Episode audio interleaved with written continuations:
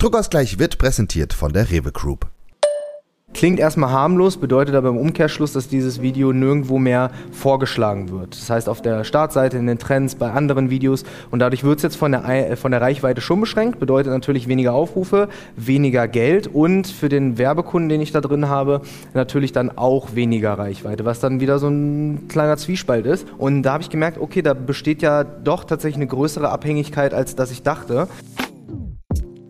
Das ist Druckausgleich, der Podcast des Journalists, dem Magazin für JournalistInnen in Deutschland. Und heute geht es um die Frage, ohne Redaktion und ohne Sender, einfach so wie ich will, Selfmade-Journalismus. Geht das eigentlich? Die heutige Folge wird gesponsert vom Journalist Magazin selbst, dem Magazin für JournalistInnen in Deutschland. Und wir möchten euch heute den ganz besonderen Studietarif vorstellen. Der richtet sich an alle, die gerade irgendwie in einer Ausbildungssituation sind. Das heißt, die ein Volo machen, die JahrespraktikantInnen sind oder auch einfach eine klassische Ausbildung in der Medienbranche. Für all diejenigen heißt es, dass sie jetzt mit super Special Super Konditionen für junge Leute noch einmal ordentlich sparen können und nur für 46 Euro 10 Hefte über ein ganzes Jahr verteilt vom Journalist Magazin bekommen. Der beste Part ist dabei, dass es auch für alle Druckausgleich-HörerInnen nochmal ein super duper Dreifach-Special-Angebot ist, denn wer den Journalist erstmal nur ganz kurz kennenlernen möchte, für den ist dann das allererste Heft auch nochmal kostenlos. Das heißt, das Abo beginnt eigentlich erst ab dem zweiten. Ich kann mich also nach dem ersten Heft nochmal dagegen entscheiden. Wer nicht mehr im Studium ist oder in einer Ausbildung ist, der kann den Journalist natürlich trotzdem abonnieren. Das Ganze kostet dann 132 Euro, aber auch hier gibt es das erste Heft kostenlos. Ihr könnt auf dieses Angebot einfach zugreifen, indem ihr uns eine Mail schreibt an abo.journalist.de betreff Druckausgleich 2024 und alle Infos dazu findet ihr auch nochmal in den Show Notes. Ankatrin, es ist die letzte Folge. Die letzte Folge des Jahres 2023, die letzte Folge von Staffel 3. Yay! Und wir haben uns wie immer einen wunderbaren Zeitpunkt, ein wunderbares Setting, alles entspannt, ohne Stress ausgesucht, um diese Folge ohne aufzuzeichnen. Stress. Es ist nicht 8.18 Uhr, ich sitze nicht unter meinem Schreibtisch und du bist auch nicht krank. Aber es hat ja auch Gründe. Es hat ja, es hat ja dieses Mal auch Gründe, die nicht darin liegen, dass wir schlecht organisiert ähm, sind, verpeilt sind, sondern ja genau, sondern genauso wie wie meine Krankheit einen Grund hat, hat auch diese Folge sogar denselben Grund. Ich glaube, glaube ich zumindest. Mutmaßlich, ja. Äh, und zwar, und zwar war, war ich ja, war, war ich ja ähm, Montag und Dienstag äh, beim Medienforum mit Weida, einem wunderbaren Fachkongress der Medienbranche organisiert von Studis dort in Mittweida, wo wir auch schon letztes Ganz Jahr waren, genau. mit der letzten Folge von Staffel 2. Mit Wicker Reich und Caroline von der Gröben, um darüber zu reden, wie wir mit Fehler im Journalismus umgehen. Genau. Und dieses Mal waren wir da auch quasi als Abschluss von Staffel 4. Naja, wir ist ja jetzt ein sehr großes Wort, weil es gibt einen Grund, weshalb du krank bist und ich nicht krank bin. Ich war nämlich diese Woche ein, ich habe dich einfach mal vorgeschickt.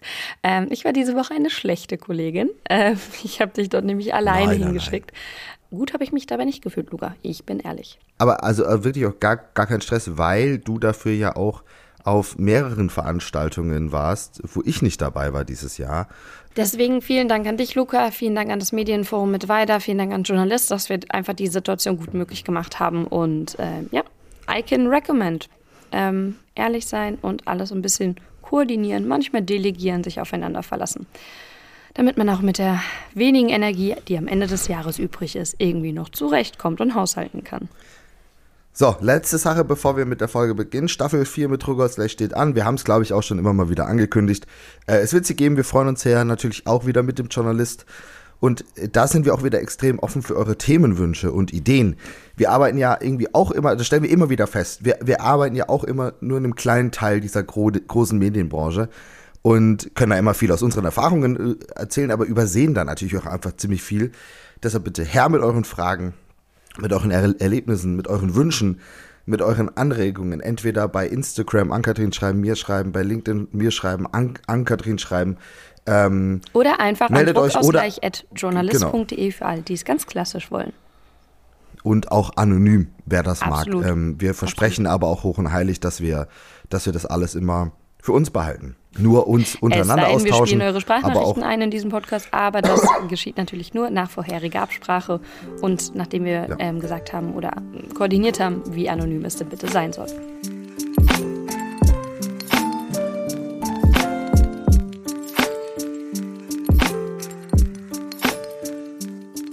Luca, was hast du denn am Dienstag so geschrieben? Was hast du da in Mitweiler fabriziert? Was hast du uns mitgebracht?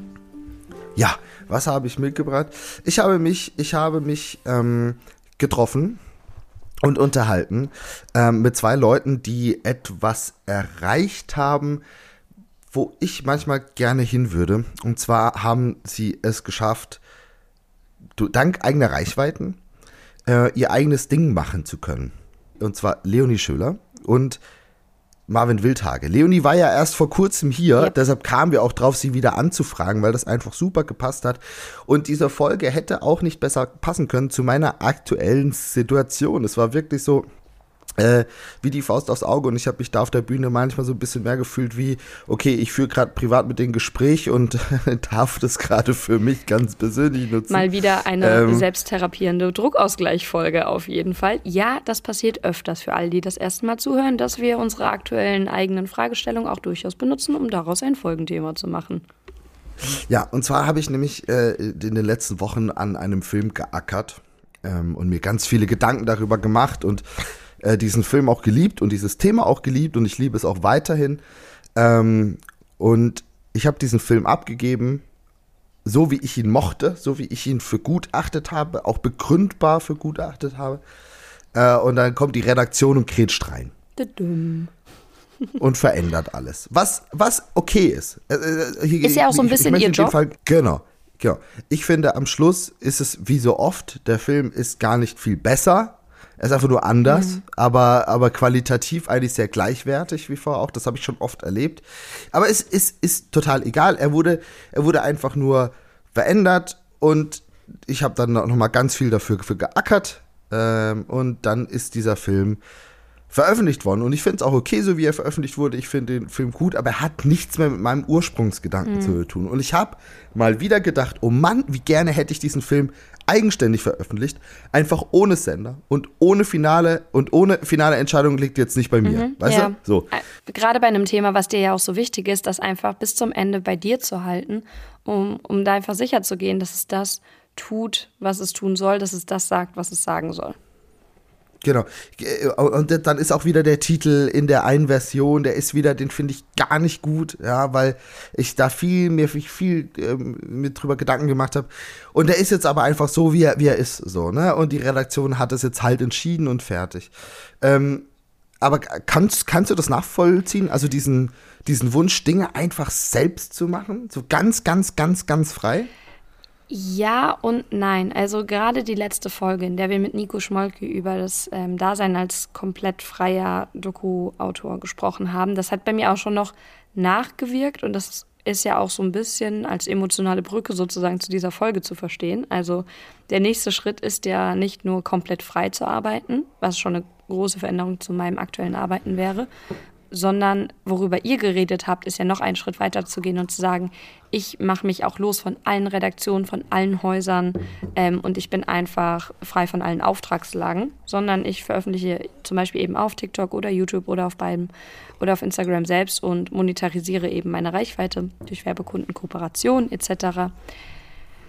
Ich kann deine Gefühle und deinen wahrscheinlich auch Frust so ein bisschen ähm, bezüglich der Produktion super gut nachvollziehen, auf jeden Fall. Ähm, weil redaktionelle Entscheidungsprozesse schon frustrierend sind, wenn man manchmal drin sitzt und wenn du dann, dann noch so ein Herzensprojekt hast, an dem du so lange gearbeitet hast und vor allem das auch in großen Teilen ja weggeben musst. Du hast ja auch gar keinen Einfluss mehr als Freier in diese Redaktion dann großartig reinzuwirken. Du hast kein wenig soziales Kapital und kannst wenig auf dem Flur beim Kaffee nochmal darüber diskutieren oder so. Das ist dein Schicksal, wenn du da von außen dazu kommst. Das, das ist eine herausfordernde Situation. Aber um ehrlich zu sein, dafür jeden Tag kommt, das dagegen das dagegen einzutauschen, jeden Tag komplett eigenständig, eben wie auch andere Content CreatorInnen, dafür zu sorgen, dass da Geld reinkommt und das mit einem Thema Journalismus, das historisch gesehen einfach oder in den letzten Jahren und Jahrzehnten nicht mehr so viel Geld eingebracht hat, wofür viele Leute nicht mehr bereit sind, so viel zu zahlen. Puh, also wie gesagt, die emotionale Seite verstehe ich, aber ob ich mich das trauen könnte, würde, weiß ich nicht. Ähm, das, das ist schon ein großer Sprung, das ist eine große Veränderung. auf, auf dieses finanzielle Ding, da kommen wir auf jeden Fall auch später im, im Interview zu sprechen, äh, beziehungsweise da können wir mal einhaken, da kann ich noch ein bisschen was zu sagen. Das schaut nämlich gar nicht so schlecht aus eigentlich, wenn man es erstmal hingeschafft hat.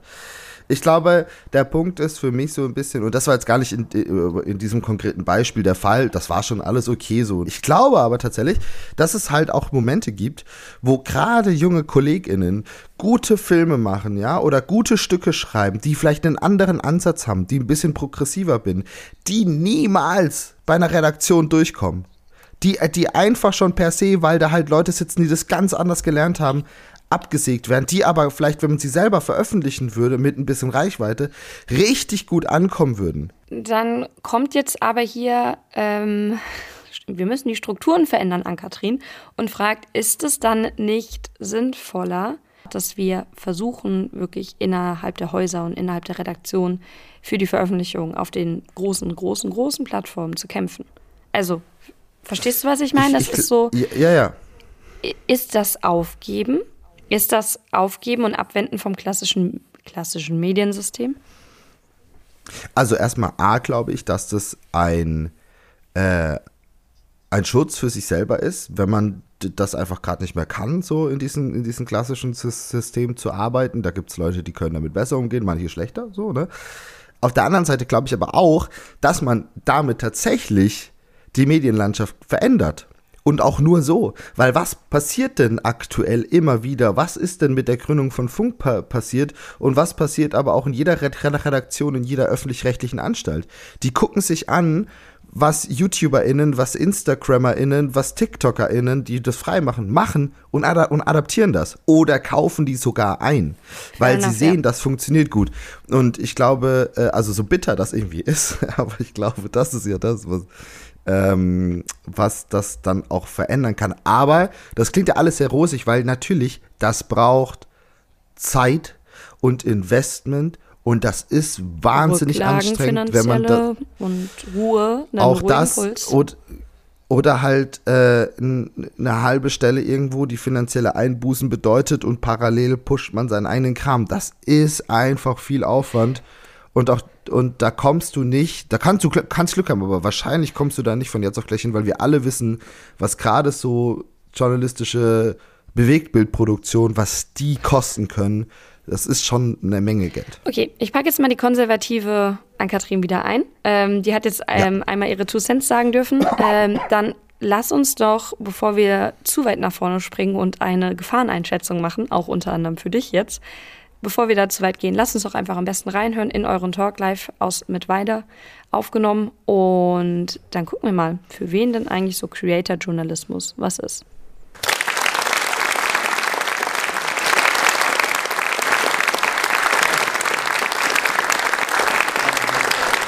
Leonie Schöler, Richtig. Journalistin, Historikerin, TikTokerin und neuerdings auch Buchautorin. Richtig. Ja.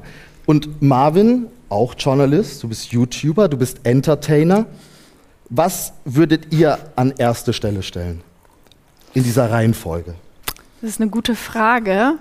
Ich glaube, das kommt immer so ein bisschen auf den Kontext drauf an, von wem ich jetzt gerade wahrgenommen werden möchte. Also ich glaube, ich bin vor allem erstmal Journalistin und da fällt das ja auch mit an, also die anderen Sachen mit rein, also Moderatorin, als Journalistin, ich bin äh, Historikerin studiert, aber die historischen Projekte, die ich mache, das sind journalistische Formate. Und deswegen würde ich wirklich Journalistin an erster Stelle sagen. Also wenn ich von mir selbst spreche, sage ich immer Journalist. Wenn du andere fragst, äh, manch einer sagt auch Verbrecher. Ah. Mittlerweile verurteilt. Ja, ähm, ja, aber also es kommt immer so ein bisschen darauf an, tatsächlich, wen du fragst. Ne? Mhm. Also ähm, viele wollen mir das ja immer nicht anerkennen, dass ich äh, Journalist sei. Ich habe es trotzdem gelernt. Ich habe ein Volo gemacht und habe auch einen Presseausweis, aber den kriegt ja auch mittlerweile jeder heutzutage. Ähm, ja, also kommt drauf an, wie du fragst. Was würdest du denn sagen?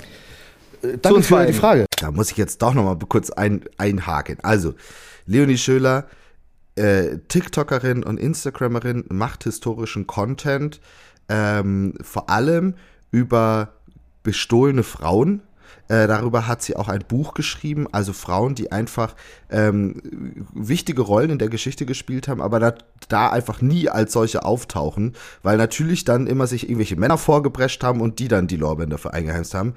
Ähm, das macht sie ähm, und Marvin Wildhage, der ist YouTuber auch wirklich, wirklich, wirklich mittlerweile sehr, sehr, sehr, sehr groß geworden äh, und fällt vor allem immer wieder auf, ähm, weil er Missstände in der Influencer-Szene aufdeckt, indem er ähm, indem er die Influencer so ein bisschen reinlegt, indem er quasi Fake-Produkte ähm, auf den Markt bringt, quasi die, wo dann Leute plötzlich mit werben, dass die Krebs heilen können und solche Sachen. Und er deckt das dann auf, macht darüber, darüber Videos. Ähm, aber auch Videos, in denen er beispielsweise ähm, erst vor kurzem ähm, darüber aufgeklärt hat, wie einfach es ist, auf den Seychellen sich eine Briefkastenfirma zur Steuerhinterziehung aufzubauen und solche Sachen. Also es ist da schon ein bisschen ein Mix, mal deutlich journalistischer, mal deutlich unterhaltender, aber Journalismus spielt eigentlich in jedem Video eine große, große Rolle. So, das ganz kurz sein.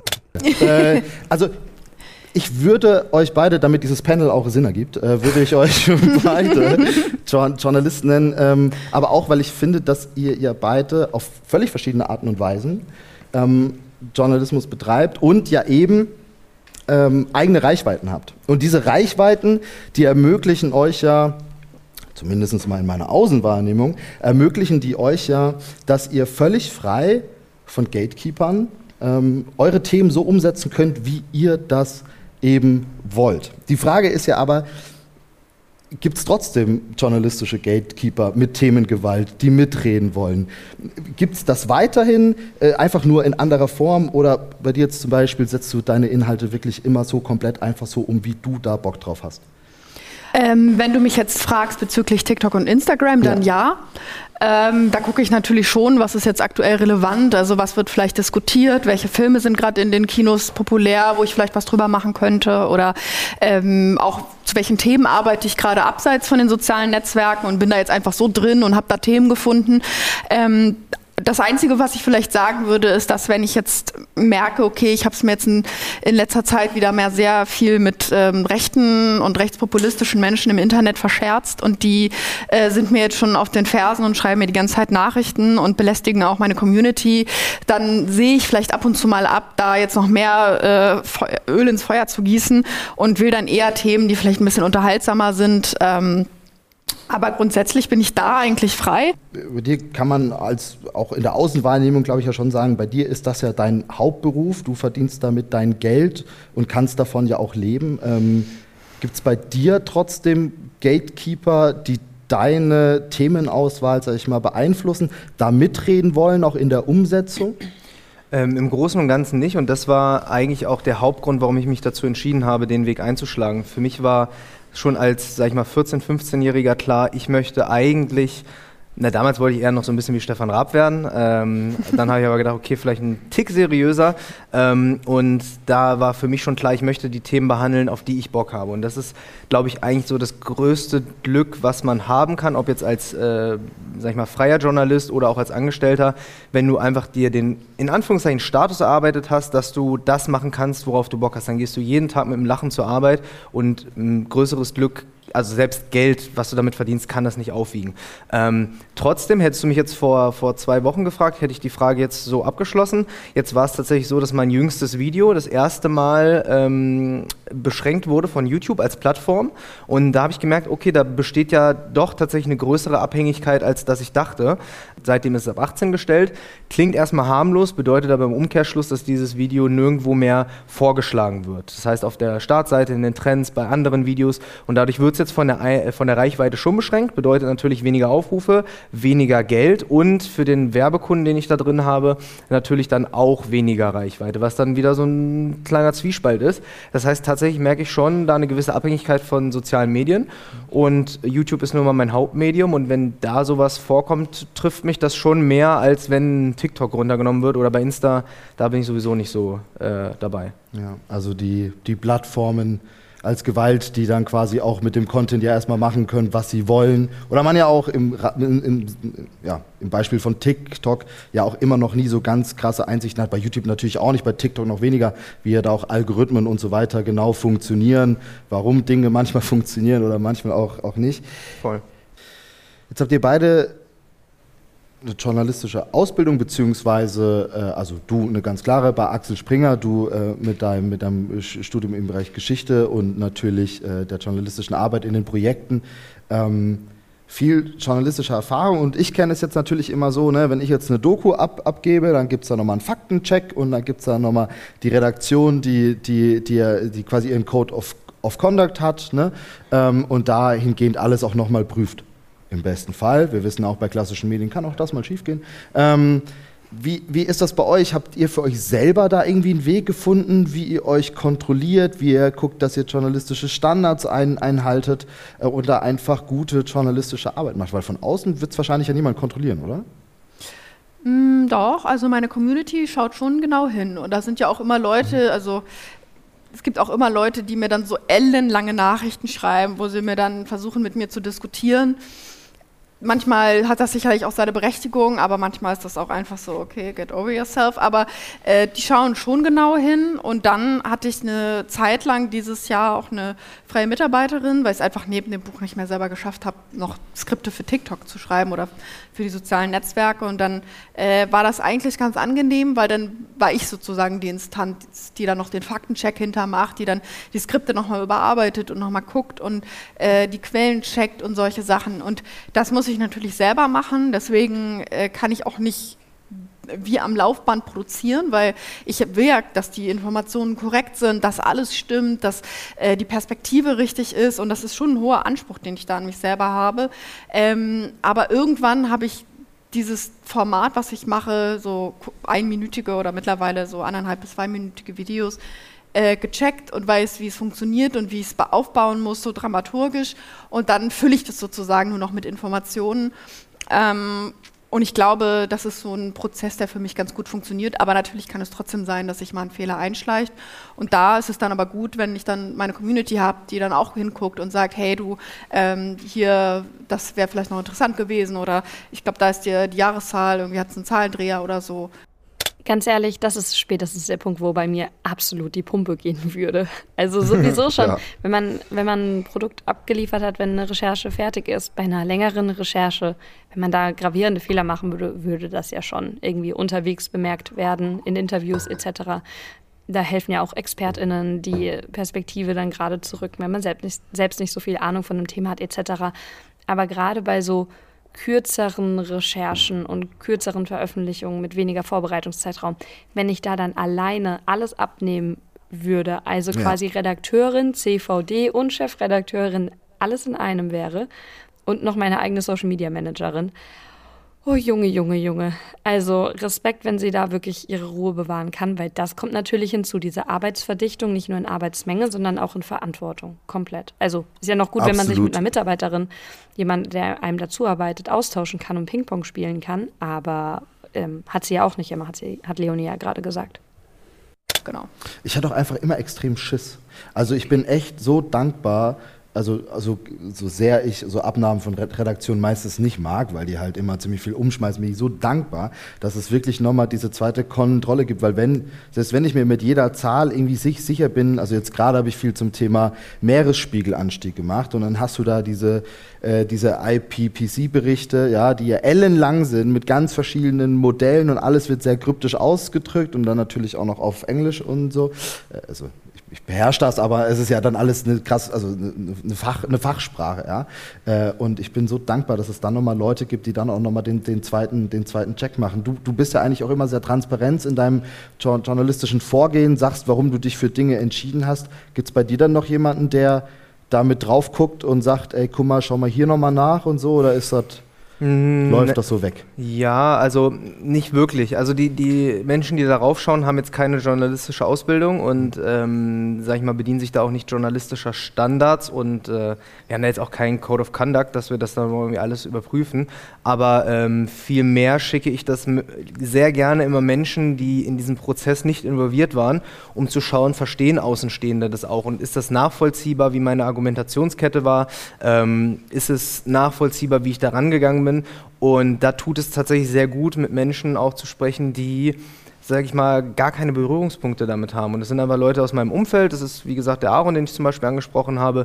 Äh, vieles mache ich ja alleine auf eigene Faust. Ne? Wenn ich da jetzt zum Beispiel nach Stuttgart fahre, um einem Arzt aufzulauern, der äh, Abnehmspritzen illegal verkauft, äh, dann weiß der jetzt nicht vorher Bescheid. Also ich melde mich da jetzt nicht äh, wie bei Papa zu Hause ab, sondern äh, der sieht dann am Ende das äh, fertige oder den fertigen Rohschnitt und ordnet das dann für mich auch so ein bisschen ein, damit ich das in meinem Arbeitswahn nicht so ähm, sag ich mal, verklausuliere, dass es kein Mensch mehr versteht. Aber tatsächlich bin ich bislang auch noch nicht an die ähm, Situation gekommen, dass ich so einen groben Schnitzer mir erlaubt habe, dass ich gedacht habe, okay, jetzt brauche ich vielleicht wirklich nochmal irgendwie einen Werkstudent, der da nochmal mit einer anderen Brille drauf guckt. Gott sei Dank. Aber vielleicht äh, sorgt das auch ein bisschen dafür, dass ich mich gar nicht an so schwere Themen wie zum Beispiel Meeresspiegelanstieg rantraue. Vielleicht kann das auch daran dann liegen, ne? Und limitiert mich vielleicht dahingehend auch. Wer weiß. Ja, äh, äh, ja, voll. Also ich, ich finde ja, dass, ähm, dass auch diese ganzen Sachen, ne, wie, wie du gerade sagst, du fährst da einfach hin und machst das und so, ne? Man weiß ja nicht so genau, was da passiert, auf was für Leute trifft man. Also mit einer klassischen Redaktion würde das nicht gehen. Also ich habe äh, vor zwei Jahren, nee, ja doch, also während Corona 2021 muss das gewesen sein, mehrere äh, Reportagen auf Corona-Demos, so Anti-Corona-Maßnahmen-Demos gedreht in Sachsen. Und da haben die mich nicht ohne, ohne Personenschutz hingelassen. Und es war auch gut so. Also wäre ich da so hin, ich hätte aufs Maul bekommen. Ne? Hast und du denn mit offener Kamera gedreht? Ja, ja. Okay. Ja, ja, ja, schon. Und bei der Themenauswahl, wie läuft es da? Also auch da wieder der Blick aus den, den klassischen Red Redaktionen. Da hat man natürlich dann seine Themenfelder, die habt ihr ja erstmal auch. Ähm, und dann hängt es immer so ein bisschen ab von der Redakteurin, vom, vom Redakteur, habe hab ich so manchmal das Gefühl, welches Thema da jetzt gerade gut funktioniert und natürlich auch, auch Zahn der Zeit, äh, Themenauswahl bei euch ja mit Sicherheit auch ein Riesenthema. Welche Kriterien sind da für euch wichtig, wenn ihr das einfach selber entscheiden dürft? Einfach, ich habe Bock drauf oder steckt da noch mehr da, dahinter? Ich glaube, das ist so ein Mix aus allem. Ich glaube, häufig ist das ist so ein also kreatives Schaffen ist ja immer, du hast irgendwie einen Ideenblitz und dann probierst du es mal und dann äh, in meinem Fall, ich schreibe ja immer Skripte, äh, merke ich dann früher oder später, ob das Thema überhaupt sich eignet für in dem Fall ein Kurzvideo. Ähm, aber manchmal ist es natürlich auch, wenn ich merke, dass Dinge gut funktioniert haben oder wenn aus der Community viel positives Feedback kam und Nachfrage, da noch mehr zu, zu machen, dann ist das natürlich auch ein, Thema, das ist quasi geschenkt. Oder manchmal habe ich auch so Videoreihen, also wo ich Themen aus in verschiedenen ja, Teilen quasi bespreche. Ähm, also die, wie gesagt, manchmal ist es auch wirklich, ich arbeite gerade hauptberuflich oder ich sage mal hauptberuflich, so als wäre das andere ein Nebenjob, aber äh, so, ich arbeite gerade in einem größeren Projekt an diesem und jenem Thema und dabei ist mir das aufgefallen und dazu würde ich jetzt gerne noch mal ein kürzeres Video machen. Also das geht so Hand in Hand.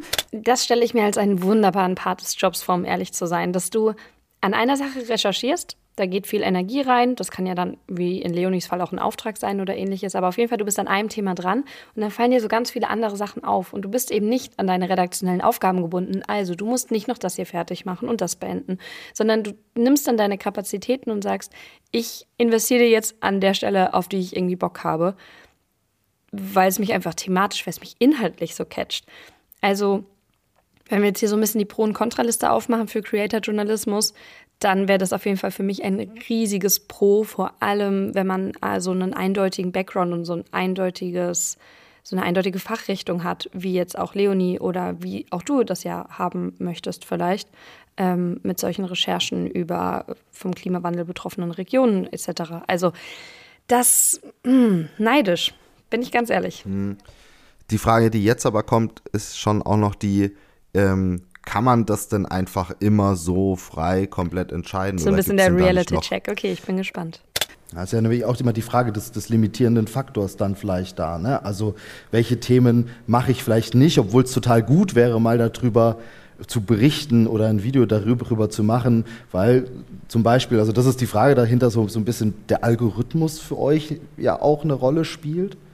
Ja, ja schon, aber ähm, von der Themenauswahl ist es tatsächlich ähnlich. Ähm, und ich glaube, dass, dass uns alle hier im Raum ein ehrliches Interesse bei den Themen verbindet, nach denen wir irgendwie oder an die wir uns rantrauen. Und äh, das sind dann, bestes Beispiel, ein Doktortitel, den ich mir in Perso äh, machen lassen habe. Da hat mir mein Kumpel Pascal ein Video geschickt vom Fokus. Die haben das mal probiert, es hat nicht geklappt in München. Es war aber ein ziemlich langweiliger Beitrag, weil dann halt so klassisch, ja, wir wollten sie jetzt gerade mal testen. Also hier ist unsere Kamera, haben sie ja gar nicht mitbekommen. So, dann hat er mir einfach die, den Beitrag geschickt mit den Worten, mach auch mal.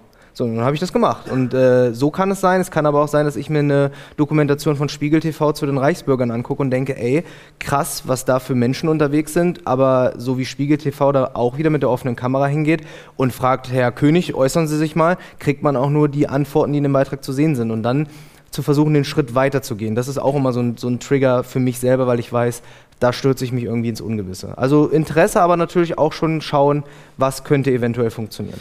Jetzt hast du ja aber vorhin auch schon angesprochen, ähm, die Geschichte ähm, mit dem Video über diese Agentur, was jetzt ab 18 gestellt wurde. Du hast nochmal ein eigenes Video darüber gemacht auf deinem Zweitkanal, in dem du auch ja sagst, das ist für mich jetzt ganz schön blöd, beziehungsweise für meinen Werbepartner ist das ganz schön blöd, weil das Video jetzt nicht mehr ausgespielt wird. Ist das schon auch was, was bei dir eine Rolle spielt, auch spielen muss, vielleicht aus, aus finanzieller Sicht, dass du sagen kannst, ich kann so ein Thema wie das vielleicht so nicht mehr machen, weil das wird blockiert und mein Werbepartner äh, kotzt ab, weil er hat die Reichweite nicht, die ich ihm versprochen habe.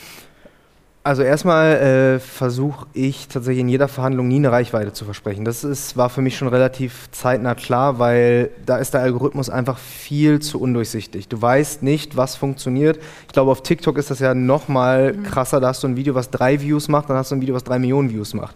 Bei YouTube pendelt sich das immer so ein bisschen ein, aber trotzdem weißt du halt nicht, ist das jetzt ein Millionenvideo oder ist das ein Video, was 300.000 macht? Das ist ja auch ein Unterschied. Und ähm, da versuche ich mich immer so ein bisschen zu zügeln mit Versprechungen.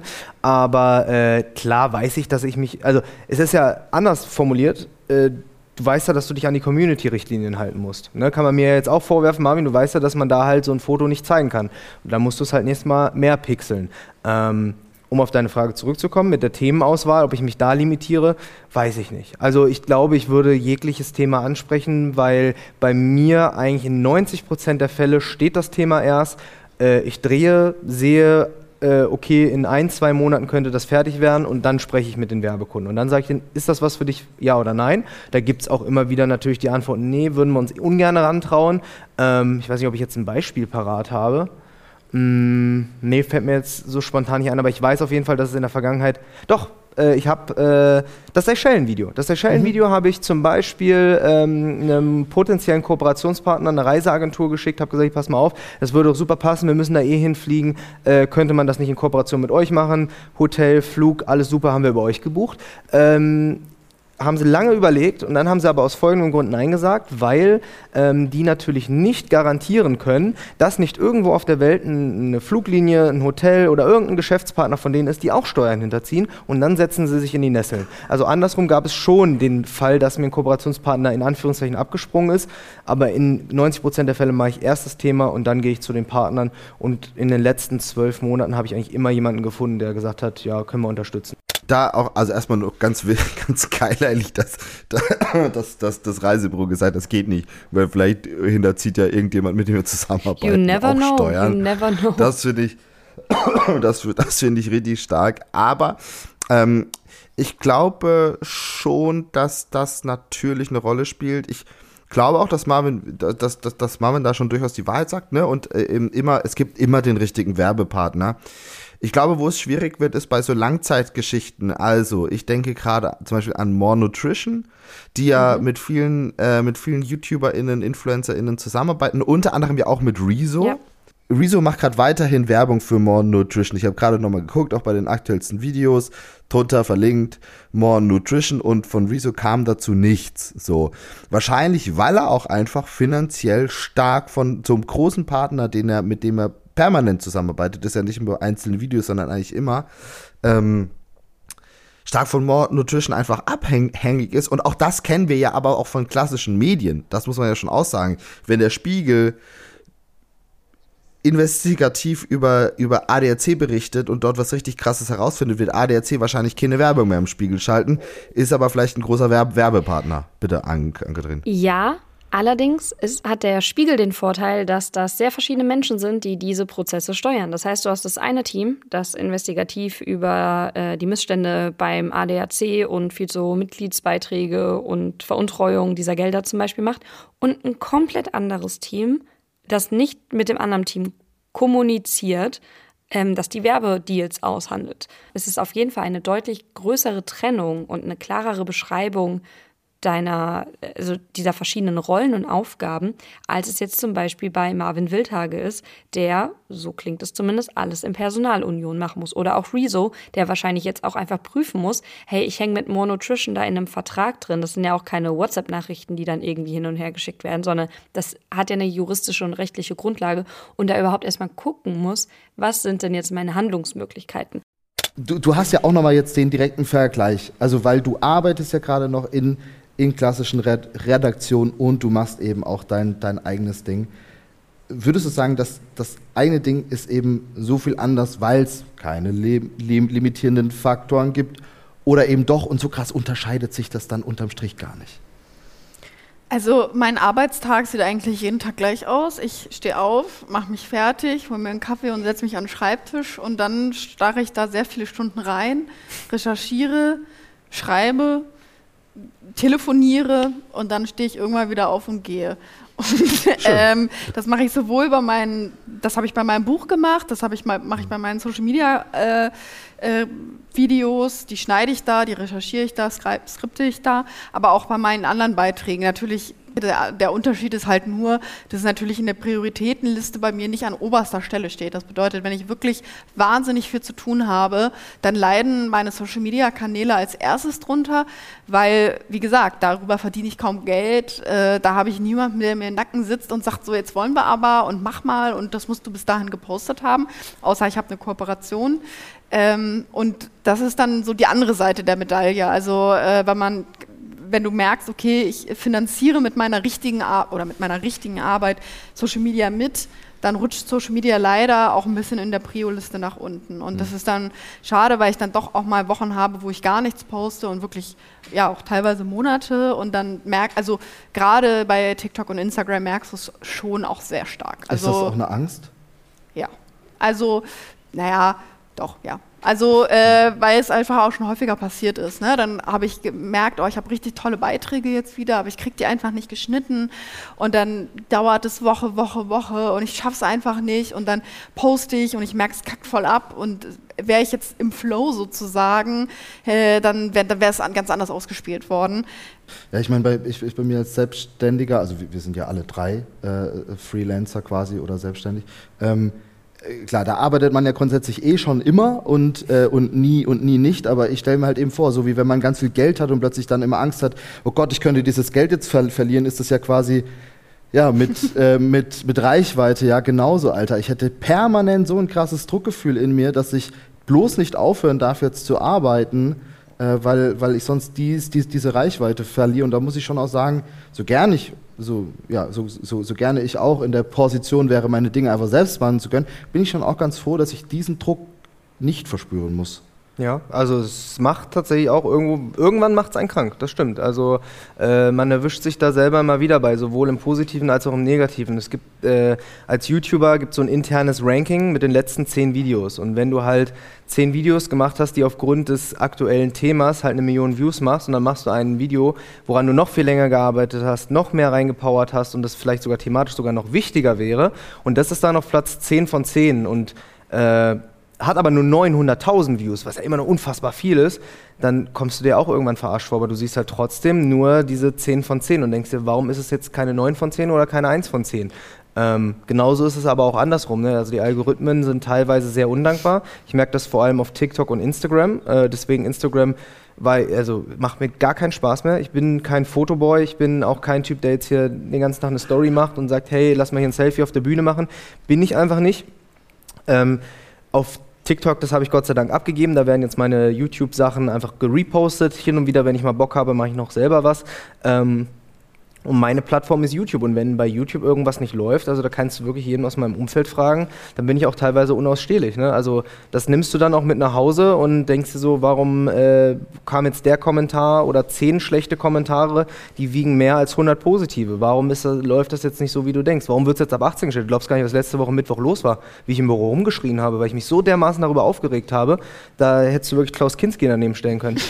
Und das ist dann auch wieder so ein paar, den stelle ich mir super herausfordernd vor, da dann emotional mehr oder weniger alleine damit dazustehen, ähm, mit der Analyse, mit dieser Verantwortung auch wieder an der Stelle zu verstehen, warum ähm, hat es jetzt nicht so performt und ähm, also all das, was du normalerweise im Team und auch nochmal mit gewissen Spezialisierungen und fachlichen Hintergründen machen kannst, das dann alles allein zu machen und auch noch währenddessen deine eigenen Gefühle zu managen.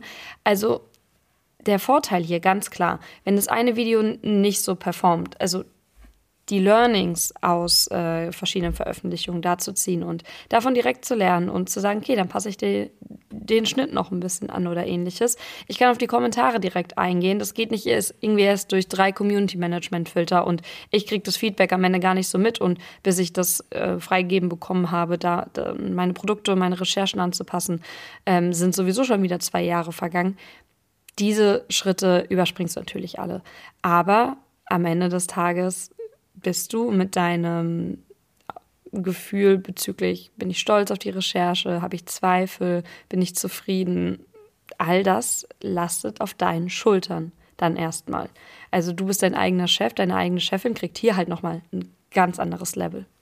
Echt gemein, aber es gibt es, glaube ich, in der normalen Redaktion auch. Du arbeitest ein Jahr lang, dann gibst du das einem Redaktionsleiter und der sagt, nee, machen wir nicht.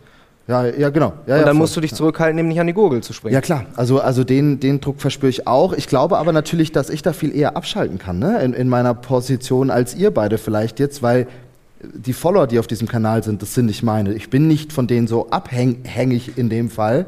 Ähm, und äh, ich werde trotzdem, auch wenn der Film jetzt mal nicht performt, trotzdem das nächste Mal wieder angefragt und bekomme dann genauso mein Geld quasi ähm, an der Stelle. Und ob das Video quasi auf 18 geschalten wird oder nicht, juckt, äh, also es juckt mich dann nicht. Ne? Ja. Also ich glaube schon, dass da die Situation ähm, in eher dieser klassischeren Welt doch noch mal deutlich entspannter ist. Glaubt ihr, da wo ihr seid, gibt es noch mehr Platz für Journalistinnen und Journalisten, die in einen Kram machen wollen, die Reichweite erlangen können, die vielleicht eine Nische besetzen sollen? Oder sagt ihr, es ist voll, bleib da, wo du bist, ist besser so? Also ich glaube, wenn wir eins in den sozialen Netzwerken lernen können, dann wie schnell das Internet vergisst. Und das bedeutet, es vergisst auch dich sehr schnell. Und dann kommt immer jemand nach und besetzt diesen Platz und hat vielleicht wieder neue Ideen. Und das ist ja auch das Coole an den sozialen Netzwerken, dass da jede gute Idee funktionieren kann. Ähm, und das bedeutet, wenn man eine Idee hat oder ein Thema, über das man gerne spricht, das muss ja auch nicht total innovativ und neu und noch nie gesehen sein, sondern das, äh, wenn man einfach mit Begeisterung darüber spricht und Wissen mitbringt oder eine neue Perspektive oder so, dann kann es funktionieren. Aber muss man das jetzt machen, weiß ich nicht. Ich glaube, das ist äh, gefährlich, dass wir da so ein bisschen hinsteuern, dass Journalistinnen und Journalisten sich jetzt immer überlegen müssen, will ich das, muss ich das, äh, sondern es ist auch völlig fein, wenn man sagt, ich möchte hinter der Kamera bleiben, ich möchte keine eigene Marke werden, weil das ist wirklich verdammt viel Arbeit. Und du hast es ja auch vorhin gesagt, es geht natürlich mit ganz viel auch so Anxiety einher, oh, was ist, wenn mich die Leute auf einmal nicht mehr mögen? Oder wenn sie das total doof finden, was ich jetzt gemacht habe. Also mir ist es zum Glück auch noch nicht passiert, dass es so, ein schlimm, so schlimm war, dass ich da jetzt äh, fertig gemacht wurde, aber natürlich schwingt das immer ein bisschen mit. Und diesen Druck setzt man sich dann einfach extra auf, aus, vor allem wenn man nicht von einer Institution geschützt wird. Ähm, von daher, wenn man das möchte, go for it. Und wenn man es nicht möchte, dann lass es so, das ist auch fein. Unterschreibe ich eins zu eins. Ähm, und für die Leute, die es möchten, ich würde es mir wünschen. Also absolut. Ich äh, sehe auf YouTube so viel Mist, der da hochgeladen wird. Warum soll es nicht qualitativ gute Sachen noch mehr geben? Ich glaube, da, ich glaube tatsächlich, dass der, das Gegenteil gerade der Fall ist, dass gerade, für, wenn ich für YouTube Deutschland sprechen darf, dass da wirklich die Leute ähm, sich die Finger danach lecken, originalen, originellen Content zu sehen, ob der jetzt mehr oder minder journalistisch ist, aber einfach Content, der nicht nur irgendwie wirklich Hirnverblödung ist, äh, würden sich, glaube ich, sehr, sehr viele freuen. Und es funktioniert ja immer wieder. Es gibt so viele junge YouTuber, die einen zumindest einen journalistischen Ansatz fahren, äh, die super schnell, super erfolgreich werden. Also bitte. Danke dann äh, für diese beiden Schlussworte. Leonie, Marvin, vielen Dank, dass ihr heute mit mir darüber gesprochen habt. Danke euch fürs Zuhören. Vielleicht Danke bis auch. nächstes Jahr. Euch vielen Dank, dass ihr hier wart. Danke auch. Danke.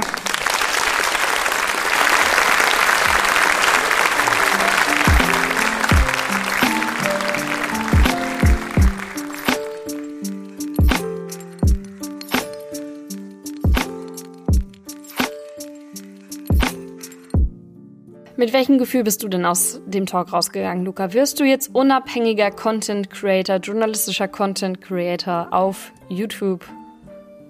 Verliert dich das deutsche Mediensystem?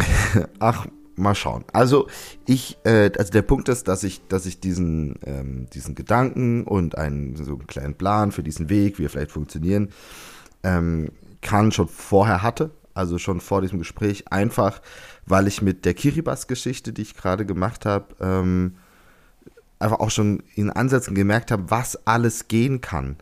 Da kam einfach ein richtig großer Bass auf Insta und Co. Und ich habe auch einfach dadurch, dass ich ja alles selber gemacht habe, auch einfach festgestellt, dass das auch funktioniert. Ja, weißt du, dass ich, dass ich vielleicht gar nicht diese Strukturen brauche. Was ich dafür natürlich brauche, ist die Reichweite. Aber das ist tatsächlich auch schon das Einzige, was fehlt. Also das, das Einzige, was mir noch fehlt, ist, die, ist das Geld, was auch das Schwierigste ist, auf jeden Fall am Schluss. Aber diese ganzen anderen Bausteine, die, die, die sind schon abgehakt. So. Und deshalb, deshalb will ich das auch 2024 forcieren. Bin, bin, bin ich ehrlich. Ich möchte, ich möchte 2024 gucken, wie das funktionieren kann. Ähm, und ich werde 2024 sicherlich auch eigene Geschichten machen und veröffentlichen. Eine große, große Ankündigung. Ich finde das total cool, dass du es ausprobieren willst. Und gleichzeitig, wenn ich jetzt nochmal so ein bisschen an das Mediensystem in Deutschland denke, wenn ich an junge JournalistInnen denke, die auch einfach ähm, Bock haben, dass ihre ähm, spannenden Recherchen von vielen Menschen konsumiert werden können und die auch vielleicht einfach Unterstützung brauchen, weißt du, also nicht jeder und jede kann das einfach so, ähm, gerade eben zum Berufseinstieg, dann ist das doch eigentlich ein ziemliches Armutszeugnis, dass auch du dir jetzt eher denkst, das, was ich machen möchte, dafür gibt es keinen Platz irgendwie so richtig im Journalismus momentan in der deutschen Medienlandschaft. Und ich muss mich jetzt davon komplett lossagen. Also man kann das klar natürlich positiv frame unter diesem Freiheitsgedanken und ich mache mich selbstständig und das nochmal auf einem anderen Level und ich will wirklich mein eigener Boss sein und ich gehe einfach mit den Plattformen direkt einen Deal ein, also im Sinne von und ich bin einfach direkt auf den Plattformen unterwegs und ich, äh, ich, ich kill den Middleman so ein bisschen. Ähm, vollkommen fair enough, das wäre das, das positive Framing. Das Negative ist aber, dass dich nach wenigen Jahren im Beruf die Medienbranche schon so frustriert hat und dir so wenige wirklich gut umsetzbare Lösungen und keine Ahnung, übersichtliche Workflows und ähm, gegeben hat und positive Gefühle gegeben hat, dass du einfach sagst, mir reicht das jetzt, ich mache jetzt komplett mein eigenes Ding. Also das ist doch eigentlich ein Armutszeugnis. Aber ich, ich muss dich da korrigieren, weil ich glaube, das ist es gar nicht. Also ich glaube tatsächlich, dass die Medienbranche mich gar nicht so frustriert hat, dass ich diesen Schritt gehe. Ich glaube, es ist eher, dass ich sage, es gibt, es gibt einfach Leute, die sind besser dafür gemacht und Leute, die sind vielleicht nicht so gut dafür gemacht, weil ich finde das alles ganz oft gar nicht scheiße und so. Und ich finde das auch in, in vielen Punkten gut. Ich weiß, hier ist halt so die Bühne, wo man oft darüber meckert, ne? Aber ähm, ich, ich habe auch tolle Erlebnisse mit Redaktion schon gehabt und so. Und auch Grüße an unseren Chefredakteur Genau, und, und, und, und, und auch gerade zum Beispiel mit einem anderen Sender gerade auch wieder, äh, gerade ganz akut, ja. Und das ist alles, ähm, und das ist alles cool und fein. Deshalb ist für mich ja auch klar, ich, das, das ist hier nicht, ich fange jetzt ab 2024, mache ich keine Film, Filme mehr für, für Rundfunkanstalten. Das ist natürlich Unsinn. A, weil ich es machen muss, ja, ich muss ja irgendwie auch Geld verdienen, aber B, weil ich natürlich auch Bock darauf habe. Ich will ja, ich will ja auch da weiterkommen und, und, und große Film, Filme machen und so. Ich glaube aber tatsächlich, dass das eigene Ding machen mich halt auch einfach weiterbringen wird, weil ich dann so vielleicht auch zeigen kann, was ich kann, ähm, Dinge veröffentlichen kann, die dann vielleicht auch gut funktionieren, die mir dann wieder ganz, ganz andere Türen und Tore öffnen, so wie bei Leonie zum Beispiel auch, die jetzt ein Buch geschrieben hat, was Ende Feb Februar veröffentlicht wird. Und Leonie sagt auch ganz klar, ohne ihre Nummer bei TikTok wäre das nicht passiert. Das wäre einfach nicht passiert.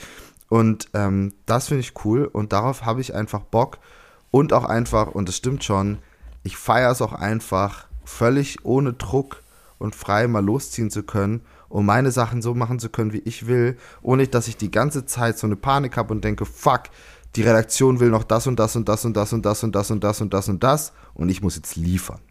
Das tut mir auch ganz gut, glaube ich. Ich bin sehr gespannt auf das nächste Jahr. Ich bin sehr gespannt auf den Reality-Check ist das wirklich kein Druck?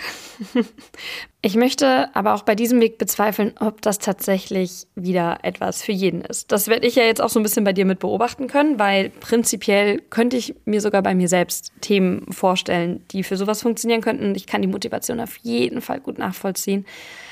Aber unter all den Gesichtspunkten, unter denen ohnehin schon Freelancing stressig ist und äh, anstrengend ist und so weiter, pff, ich, ich weiß nicht, ob das in der Realität für alle dann funktioniert, vor allem eben mit dem Aspekt Social Media und ein bisschen Rampensau sei und so weiter. Aber Luca, ganz ehrlich, you go for it und wir gucken dir alle zu. Wir begleiten das sozusagen ja sogar ein bisschen hier mit im Podcast, diesen Live-Versuch. Ähm, gar kein Druck. Und ich bin wirklich, wirklich gespannt, weil da würde ich den beiden auf jeden Fall zustimmen da ist noch Platz für mehr Menschen. Da ist noch Platz für mehr journalistische CreatorInnen. Und vielleicht zählst du ja Ende nächsten Jahres auch zu ihnen. Ja, ähm, mal schauen, äh, wie schnell das was werden könnte. Ganz klar ist für mich ja auch, es gibt so viele Projekte gerade, die irgendwie irgendwo ganz, ganz, ganz am Anfang stehen, muss man dazu sagen. Aber wenn wenn eine Sache davon klappt, dann verändern sich erstmal eh wieder alle Pläne, weil das alles Dinge sind, die da gerade irgendwo rumgeistern, die ich sehr, sehr lieb ähm, und die ziemlich groß und cool werden könnten. Äh, deshalb mal schauen. Aber äh, nichtsdestotrotz, auch das, was du gesagt hast, ist, glaube ich, nicht für alle was. Ja, absolut. Das hat ja Leonie auch gesagt. Ob wir das jetzt alle müssen, weiß ich nicht. Ne? Äh, wir haben ja auch oft drüber geredet, sollten JournalistInnen auch InfluencerInnen sein und irgendwie Berühmtheiten sein. Auch eine schwierige Frage, mit der man sich auseinandersetzen muss, wenn man diesen Weg geht, wie ich fin finde. Ähm, und und dann natürlich auch die, die, die, die, die, diese Sache mit Zeit und Druck. Ähm, weil das, was Marvin ja auch so ein bisschen hat durchblicken lassen, wir haben ja noch viel läng länger geredet, als dass das jetzt hier im Podcast ist, schon auch, es ist halt einfach ein kranker Aufwand. Ein, du hörst niemals auf, was noch viel krasser ist, wie wenn du einfach nur selbstständig bist in dieser Branche. Ähm, das, das, das, das potenziert sich auch, auch noch, noch mal und das ist auch eine Frage, ob man diesen, diesen Preis dafür bezahlen will. So. Trotz all dem Stress und trotz Krankheit, hattest du denn jetzt einen Live-Live-Moment? Äh, beziehungsweise ähm, den Live-Live-Moment, der inzwischen bei dir die Entdeckung der Woche ist? Den, den habe ich in jedem Fall. Ähm, und zwar, jetzt muss ich ganz kurz hier zurück, ich hänge warte noch bei YouTube. Meine Entdeckung der Woche ähm, ist eine Dokumentation, über die ihr vielleicht schon was gehört habt oder sie vielleicht auch schon gesehen habt. Wenn nicht, dann lege ich euch sie ans Herz und zwar auch aus einem ganz bestimmten Grund. Und zwar die Doku Cyberbank, Cyberbunker äh, von der Bild- und Tonfabrik ähm, über einen Bunker in Deutschland, in den sich äh, IT-Leute reingesetzt haben, ähm, der Chef von denen aus den Niederlanden nach Deutschland gekommen äh, und hier in diesem Bunker einen sehr, sehr großen Server, eine sehr große Serverfarm für dubiose Internetseiten gehostet hat. Und ähm, das ist richtig absurd, weil es in so einem kleinen beschaulichen Dorf ist, wie gesagt, in so einem, so einem alten Bunker, der da noch steht. Äh, und das Geile an dieser Doku, und deshalb empfehle ich, ich sie euch, ähm, die Interviews. Die Interview-Settings, in denen äh, die Leute, die Protagonistinnen, das zum Beispiel, also natürlich Leute von der Polizei, äh, Juristen, aber dann halt auch so die Friseurin aus dem Dorf und so, äh, da interviewt und diese Settings sind einfach so geil gebaut. Schaut, schaut euch das mal an. Ich finde, das ist aus so einer Doku-MacherInnen-Perspektive extrem spannend, äh, wie die da irgendwie so ganz einfach und simpel irgendwie sowas Wiederkehrendes geschaffen haben, was einem so krass ins Auge sticht und man sich so denkt, oh geil, dieses Interview mit dieser Friseurin, krass, was man da rausholen kann in diesem Setting dieses Friseurladens. Ähm, das ist meine Empfehlung für euch. Bitte, Ann-Kathrin. Mein, Achso, ja. Mein Technik. Bitte. Dein, was ist denn dein Techniktipp der Woche? Mein Techniktipp der Woche ist inspiriert von dir, du kleiner Boomer. Sehr gut. Ähm, denn ähm, ich habe mich ja am Sonntag ähm, zur Vorbereitung deines Talks ähm, beim Medienforum und auch für ein paar neue Fotos für Druckausgleich nach Leipzig begeben. Und äh, in ganz ähm, erwartbarer Boomer-Manier hast du dich dann über dein Handy aufgeregt und äh, hier und SIM-Karte und du kriegst die SMS nicht und das ist doch alles so kompliziert und alles so scheiße. Ähm, deswegen mal wieder die Erinnerung an euch alle da draußen, individualisiert euer fucking Handy. Denn eure iPhones vor allem, aber auch Android-Handys können inzwischen richtig, richtig krass viel, können mit verschiedenen Fokussen und entsprechenden Startseiten mit, mit Apps, die noch die Zugänge beschränken und so weiter, könnt ihr komplett euer Privates von eurem beruflichen auf eurem Handy hängen.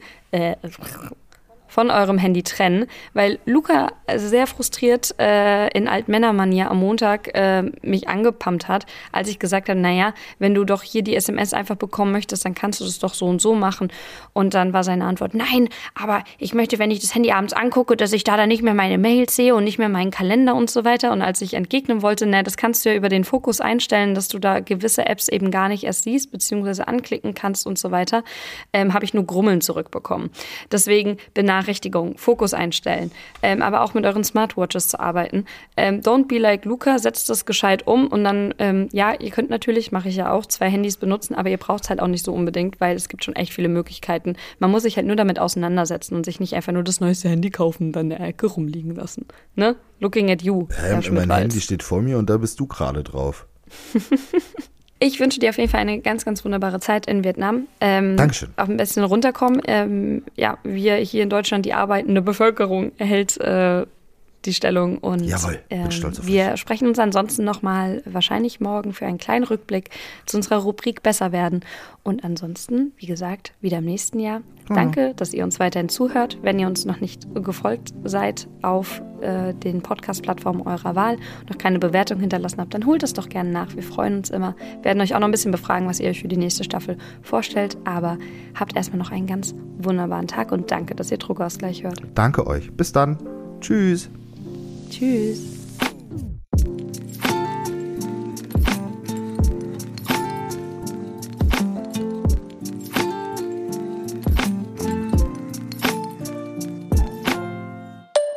Hallo Luca, ich hoffe, du konntest dich von der frühen Aufnahme ein bisschen erholen und auch von deiner Woche mit dem Auftritt und der anschließenden Krankheit. Ich finde es irgendwie krass, dass wir schon wieder zehn Folgen rum haben, dass schon wieder eine Staffel vorbei ist, dass das Jahr schon wieder vorbei ist. Aber noch mehr als das Thema jetzt tatsächlich, so neugierig ich auf deine eigene Content-Creating-Karriere ähm, im nächsten Jahr bin, ähm, viel hat das Ganze bei mir Fragen aufgeworfen, wie wir eigentlich arbeiten wollen und was es braucht, damit wir nicht gehen. Darum mache ich mir immer und immer mehr Sorgen. Also ja, du gehst jetzt vielleicht in den Creator-Journalismus oder willst dich darin ausprobieren. Du gehst ja nicht irgendwie an einen komplett anderen Ort. Aber viele andere verlassen ja auch die Branche. Und mich würde sowieso mal interessieren, wie eigentlich die Anstellungen bei jungen JournalistInnen verteilt sind. Also ist das alles nur eine gefühlte Wahrheit, dass alle frei arbeiten wollen? Wollen die Leute mehr festangestellt arbeiten? Und was muss jetzt ganz konkret in den nächsten zwei, drei Jahren passieren, damit wir nicht eher früher als später die Branche verlassen? Das sind so Fragen, die sich heute bei mir nochmal gestellt haben nach der Folge und die ich mit dir ganz gerne in der neuen Staffel auf jeden Fall ja, angehen würde. Ich freue mich drauf. Ja, da haben wir doch schon äh, direkt eine Folge für, für nächstes Jahr. Ist doch mega. Ich freue mich drauf. Ich freue mich drauf. Ja, auch ähm, dieses Ausprobieren und dieses Machen, dieses Selbstmachen und so ich bin auch mal gespannt, wie ich das umsetzen werde ähm, und auch mit welcher Intensität, weißt du, also ähm, wie viel Opfer werde ich dafür von Anfang an bringen und wie viel kann ich auch einfach bringen, ne? Also auch, äh, es hat ja auch was mit, mit Ressourcen zu, zu tun und so weiter. Aber ich führe jetzt mal Gespräche, ich tausche mich mal aus, ich mache mir mal Gedanken, ich habe jetzt ja auch erstmal anderthalb Monate Pause ähm, Zeit, die ich dafür auch nutzen kann. Da freue ich mich drauf. Und äh, ja, Krankheit ist immer noch am Start. Äh, Corona ist ein Arsch, immer noch.